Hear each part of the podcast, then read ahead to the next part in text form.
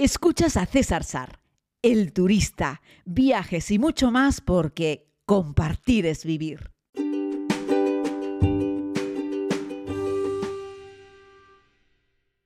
Saludos a todos y a todas, querida comunidad. Les hago este podcast recién llegado al barco en el que vamos a hacer una navegación en el Nilo. Sí, les hablo desde Egipto.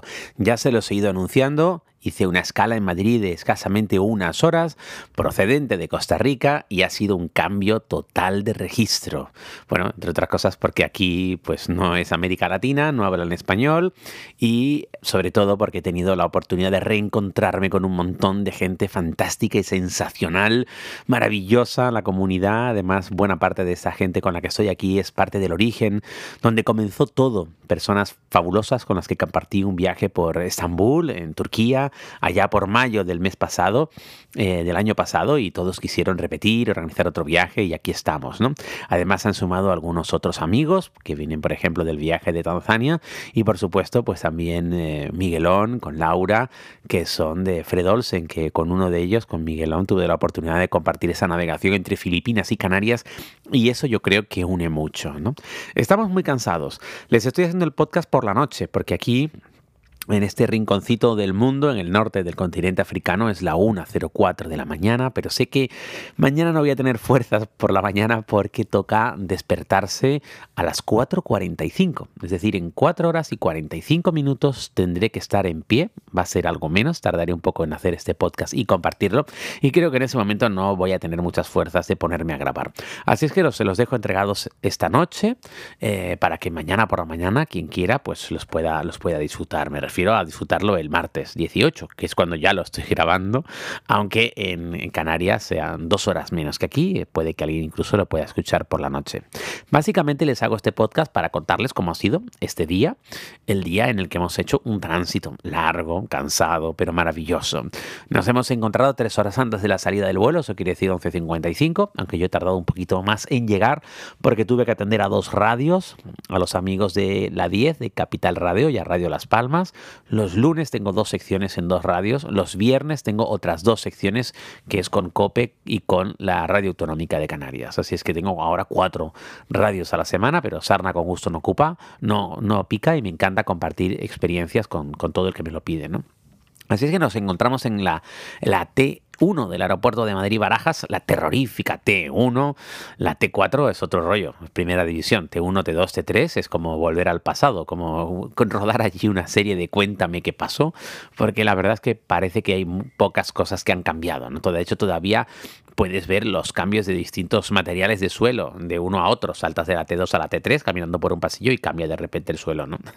Son cosas curiosas, ¿no? Pero yo puedo entenderlo porque al fin y al cabo parar un aeropuerto para cambiar el suelo no es fácil. Pero bueno, el AT4 es como nuestro nuevo y moderno aeropuerto de Madrid, la T1, T2, T3, ya les digo, es como vuelta al pasado. De hecho, de allí opera Egypt Air que yo pensaba que iba a ser algo cutre, porque hacía un montón de años que no subía un avión de Air y oye, me ha sorprendido gratamente. Miren, la facturación ha ido bien, el embarque ha ido bien, el vuelo ha salido a su hora, el avión estaba nuevo, los sillones eran cómodos, había una pantalla de entretenimiento para cuatro horas, cuatro horas y poco de vuelo, y además para esas cuatro horitas y poco te sirvieron una comida que incluía un plato caliente, así es que no les podemos pedir más. El asiento además tiene enchufes, enchufes físicos para poner a cargar lo que necesites, además de una conexión USB junto a la pantalla de entretenimiento. Así es que vas mega conectado con respecto a querer, querer cargar cosas. Felicidades por ellos. Los de Giver, muy bien. Luego llegamos al Cairo y bueno, pues ya las cosas son como son en este país. Pasas un pequeño control COVID, que nada, no te piden más que un certificado, una declaración jurada que tú has presentado y el certificado COVID, no te piden una PCR ni un antígeno ni nada para entrar. Y luego ya vas al control de, de pasaporte. En toda esa en toda esa ruta hasta que ya pillas el vuelo de conexión a Luxor pues ya pasas otro nuevo control de seguridad y un tercer control cuando ya estás en Luxor para salir ¿no? así es que hicimos ese vuelo interno el Cairo Luxor todo salió a su hora los dos aviones salieron a su hora los dos aviones nuevos los dos aviones muy bien. En el segundo vuelo de solo una hora pues te dan por lo menos una botellita de agua. Ahí ya les digo todo muy cómodo muy sencillo ha fluido de maravilla. Bravo por Egypt un aplauso o sea no podemos decir nada más. La verdad es que está muy bien.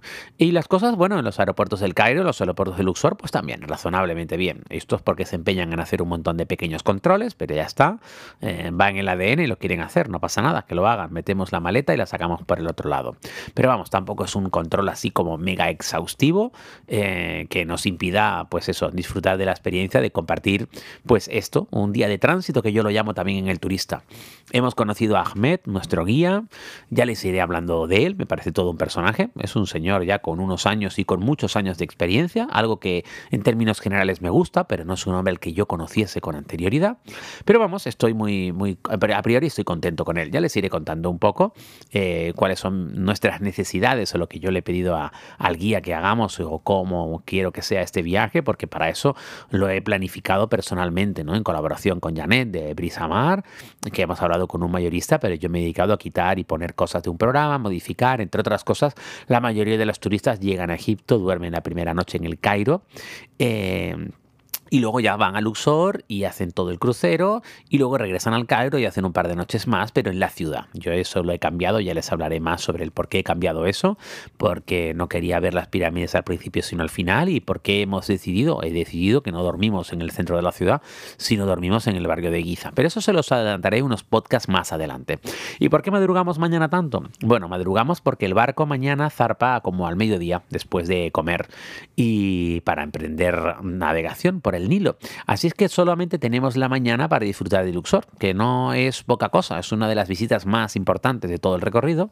Y bueno, pues tenemos que ver los colosos, tenemos que ver el templo de Luxor, tenemos que ver Karnak y todo eso pues lleva un tiempo. Así es que a las 6 menos cuarto de la mañana estaremos saliendo por la puerta del crucero. Quien quiera desayunar una horita antes, a las 5 eh, menos cuarto podrá desayunar. Así es que quien les habla, cuando termine de hacer este podcast, intentará reposar sus huesos por lo menos 3 horitas o 3 horitas y medio en la cama, que ya sé que yo estoy demasiado excitado ahora mismo y emocionado como para poder dormir, pero vamos a intentarlo.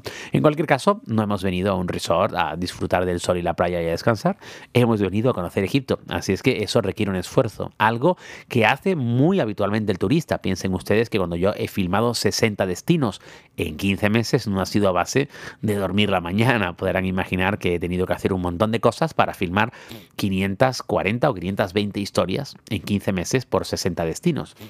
Así es que bueno, estamos viviendo un poco lo mismo que vivo cuando yo filmo una temporada de la serie, dando una de las dos vueltas al mundo que he tenido la gran fortuna de, hacer, ¿no? De grabar para, para, la serie. Así es que quédate escuchando este podcast los próximos días porque vamos a contar y les voy a mostrar un montón de cosas de Egipto y les pretendo dar algunas curiosidades, datos prácticos y por supuesto narrárselos con total sinceridad tal y como yo lo veo, tal y como yo lo percibo desde mi punto de vista, más o menos experimentado. Por cierto, estos días, hace exactamente un año, que estuve también en Egipto. Hace un año ahora pasé una semana en el Cairo. Y el Cairo también es una ciudad que merece un solo viaje. Igual que te vas a Londres, a París, a Roma una semana, merece la pena ir al Cairo una sola semana. Al margen de que en otro viaje o en el mismo viaje dediques luego otra semana más pues, para hacer ese recorrido por el Nilo y visitar algunos otros lugares de interés que tiene Egipto, que es un país fascinante y que yo siempre recomiendo. Y nada, cuando elegí el barco, ya les hablaré más en detalle cómo es el barco, un día podríamos hacer un podcast monográfico del barco, elegí este porque me parecía que era más modernito. Ya les diré el nombre si creo que merece la pena ser recomendado, si no, no se los diré, porque ya saben que no les quiero prestar a confusión. A veces me piden ustedes, yo qué sé, cuando hice los podcasts de Maldivas, no, bueno, no hice podcast, hice un directo desde Maldivas, muchos me preguntaron qué hotel. Y no era un hotel que yo quería recomendar porque era un hotel económico, yo quería simplemente estar por poco dinero y la verdad es que el sitio no era muy recomendable. Así es que nunca les dije el nombre del hotel porque no quería recomendárselos, no quiero ni siquiera que se lo planteen. Si caen ustedes en ese sitio porque caen, pues ya está. Pero que no salga de mi boca el que alguien se pueda decir, oye, César habló de tal sitio, igual está bien. No, ese sitio no estaba bien, por lo tanto ni siquiera lo hablo, ¿no? No suelo hablar mal en general de de, las cosas. Lo que sí soy crítico, como saben, es yo que sé, con AENA o con algún handling de tierra de algún aeropuerto cuando lo hace mal. Pero miren, aquí me tienen hablando bien de Egypt Air De verdad se los digo, ha funcionado todo muy bien con Egypt Air, los dos vuelos que hemos tomado desde el principio hasta el final. Y eso yo creo que merece la pena decirlo y contarlo. No tengan miedo si van a comprarles un billete a ellos, porque la verdad es que nuestra experiencia ha sido buena. Nos faltan dos vuelos más para volver, así es que también les contaré cómo son esos vuelos, porque tendremos que conectar de nuevo con el Cairo y de nuevo el Cairo con casa cuando ya, no, cuando ya regresemos, pero para eso afortunadamente falta todavía mucho porque estamos comenzando. Un abrazo muy grande, espero que estén genial. Quien les habla se va a dormir. Tres horitas y media, cuatro, a ver. La una, dos, tres, cuatro. Tres horitas. Tres horitas y veinte minutos. Un abrazo muy grande, querida comunidad.